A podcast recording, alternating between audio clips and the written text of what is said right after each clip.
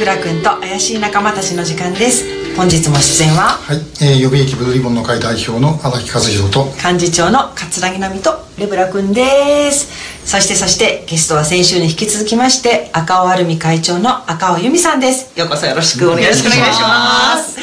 いや今日はねいよいよ安全保障の話をお聞きしていきたいと思うんですけれども、はい、あのあ参政党のね、中心人物のお一人としても活躍してこられてたんですけれども安全保障日本の安全保障どんなふうにまずざっくりとご覧になってますか？そうですね、ね、あのまあちょっとサセトの方は事情があって卒業したんですけれども まああのそこでも繰り返し言っていたのはやっぱり国守りっていうのはいろんな角度からやっていかないと、まあ、自衛隊があって武器があるから大丈夫でしょって話ではないなっていうのは、本当にもうさまざまな活動を通して思うことですね、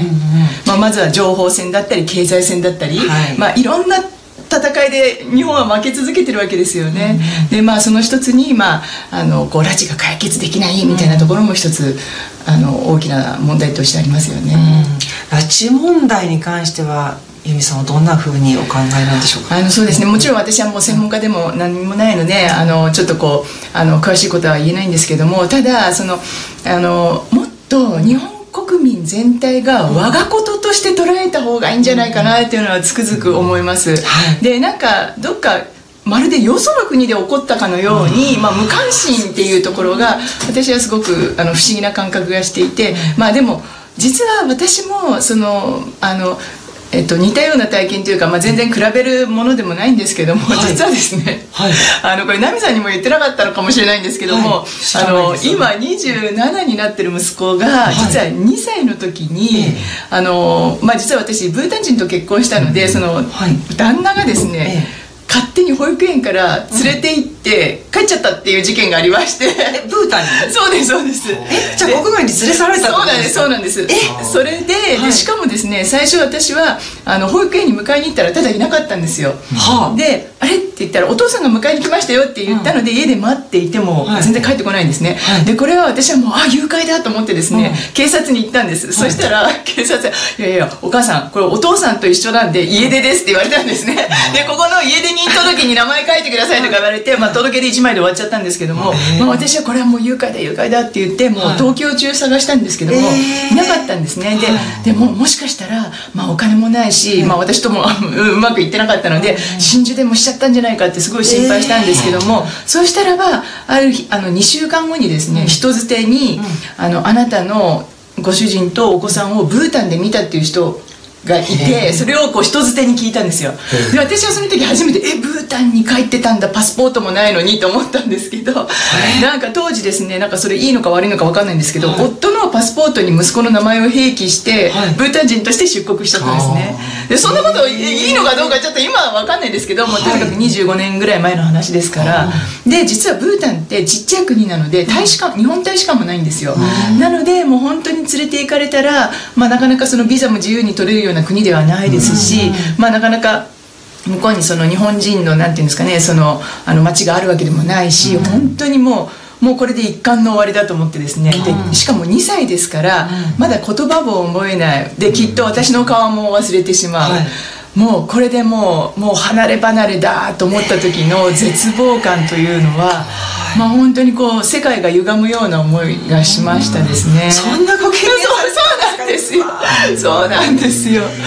えー、でどうやって取り返したんですか？それでで結局はもうそのやっぱりこうあの。電電話あ、まあ、当時はですね、メールとかなかったんでですよね 25年前で、ね、でも必死にあの電話とファックスで一生懸命こう、あのこうあの説得。説得をしてですね、うん、で最初はもちろん私としては子供だけ帰ってきてほしいと思ったんですけど、当然そんなのは応じないですから、うん、まあ、途中で作戦を変更して、まああのまあ、不本意ながらっていうか、まあまあ、それしかやっぱり道ないなと思ったので、もうやり直そうっていうことをもう一生懸命あの説得して、で、まあ、7か月かかったんですけども、まあ、なんとか2人で戻ってきてくれたっていうことなんですね。その時息子さんはどんな顔して戻っていやもうなんかねもう息子はやっぱりちょっとこうなんか全然分かってないんですよね状況をね。ただなんとなくこう照れくさいような感じでしてまししたからまあ私のことは忘れてはいなかったみたいなんですけどでもなんかこうちょっとなんかこう他人に会うようなこうちょっと照れくさいような感じはあの素振りは見せてました。でもうとにかく私はその7ヶ月間がもう本当に地獄のように長くて長くてでもうもうもしこれで取り返せないんだったらもう私は自殺しようと思ったぐらいまああの命を懸けて何としてでも取り戻したいっていう気持ちをもう本当に7ヶ月間持ち続けてもうこれが限界だっていう時にようやく帰ってきてくれたので、まあなんとか私こう精神が崩壊しないで済んだんですけど、これをですね、拉致家族の皆さんは何十年とされてるわけですよ。もう。もう私の想像を超えてるというか、うん、もう本当にどれだけそのこう自分のねもう本当にもう体が引きちぎられるような思いでいらっしゃるのかっていうのは、うん、まあ本当に考えただけでもう想像を絶する、うん、あの気持ちの中にいるんだろうなっていうふうに思いますね。まさに自分事としていや本当です本当です。経験されてたんですね。荒、はい、木さんどうですか、えー、まあねあの僕もずっとご家族とね、なんだかんだもう30年近くなりますけどね最初からだとね。あのだってねやっぱり自分のこう心にねあのこうバリアみたいなものを間違いなく張ってるんですね。あのこう人の身に、ね、なってとか言うけどねとても怖くてそんなもうこう共感するってことはできない、うん、やっぱりそれぐらいしんどいものを持って、まあ、皆さんおられるんだなということをね、えー、まあ、本当に思いますよね。私ども予備役ブルーリボンの会では自衛隊を使ってでも拉致被害者を救出しようってことを訴えてるんですけども、それについては由美さんぶっちゃけどんなふうに思いますいやもうそれはもう、うん、もう一丁目一番地だと思います。国守りなんですから、うん、もう日本人を連れて帰るのは当たり前でしょっていう、うん、もう本当になんでその当たり前ができないのかっていうやっぱりそのまああの戦後のこの仕組みから何から全部ね、はい、作り変えられてしまったっていう中で、まあやっぱりこの一つをもって日本は独立国ではないんだなっていうのはすごく痛感するところですね、まさにそうですよね。それこそねあのおじ様がご健在だったらね、はい、なんだこれはって当然ねおっしゃってるんですねなので拉致被害者を救出するってことは単にそのご家族の心を安らがせるということだけではなくて、うん、まさに戦後体制を終わらせる、うん、なんか日本国が再び自立国として独立国として再生できるっていうこととも直結してるんですよね、うん、本当そうです。それが独立国の証明ですよね、はい、はい、この一つができないっていうことでああちょっとまだまだ日本はね、あのいろんな手稼足かせがついてるんだなっていう、まあ一つの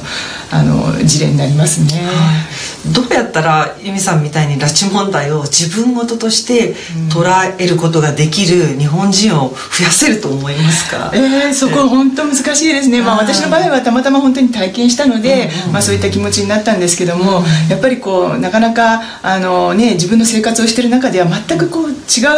あのことですから、はい、そこにこう心がいかないっていうのもあるので、まあ、なのであの去年でしたか奈美さんが一生懸命紹介されてた映画ですよね。はい、恵みの誓い。はい、あのああいうものとかは、えー、まあ本当にえそうだったのってこう、うん、もうちょっと目が覚めるようなね、あの思いがし私ももちろん拝見しましたけれども、あのまあそういったやっぱり。あのただ言葉ではなくて映像として見せることはすごく大切なんだなと思いましたね、うん確かにそうですね。あの身近に感じやすいっていうか自分事として感情移入しやすいですものね、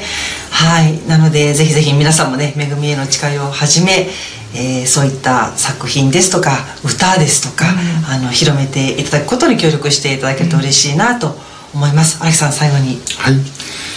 まあ、本当にあのこの間10月21日にあの東京の都庁前広場で集会をやりまして、まあ、勝谷さんがねあの司会をやってくれたんですけども、はい、本当にこのご家族の訴えっていうのが39家族52人か、うん、まあ、本当にね1人3分で話してもらったんだけど、とてももうそんなねあの何十年もの思いで、ね、今の赤尾さんのお話聞いただけだってこれだって大変なことなのに、